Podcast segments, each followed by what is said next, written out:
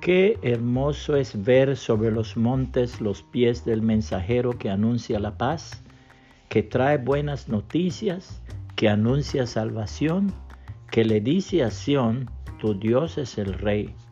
Isaías 52, 7, palabra de Dios para todos.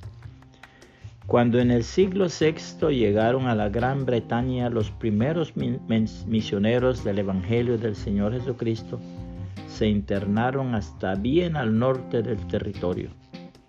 Etelberto, rey de Kent, indeciso si debería o no permitir la predicación de la nueva religión, convocó un consejo de nobles y señores.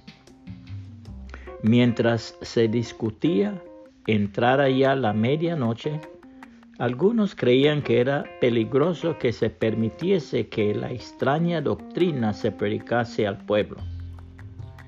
En el momento que más enfrescados estaban en la discusión, salió de la espesura una golondrina, entró por una de las ventanas, cruzó velozmente el largo corredor y salió por otra ventana.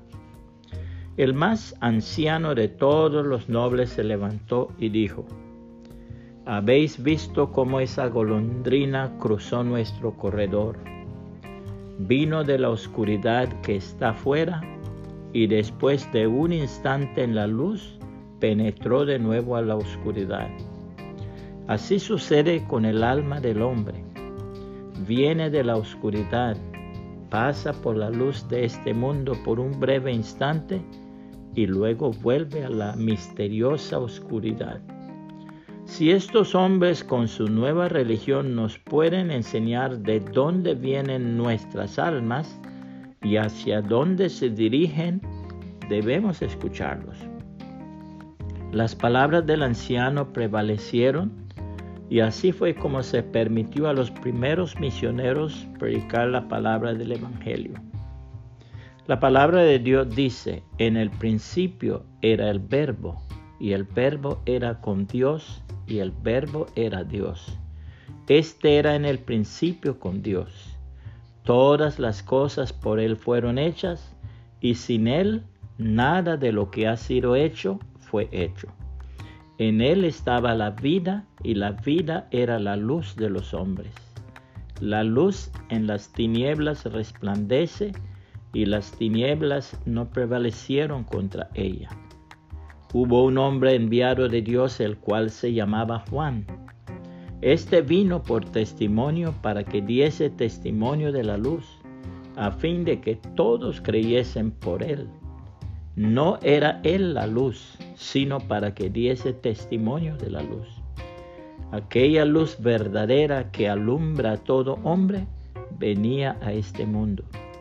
En el mundo estaba y el mundo por él fue hecho, pero el mundo no le conoció. A los suyos vino y los suyos no le recibieron. Mas a todos los que le recibieron, a los que creen en su nombre, les dio potestad de ser hechos hijos de Dios, los cuales no son engendrados de sangre, ni de voluntad de carne, ni de voluntad de varón, sino de Dios y aquel verbo fue hecho carne y habitó entre nosotros. Y vimos su gloria, gloria como del unigénito del Padre, lleno de gracia y de verdad. Juan 1, 1 al 14, Reina Valera 1960.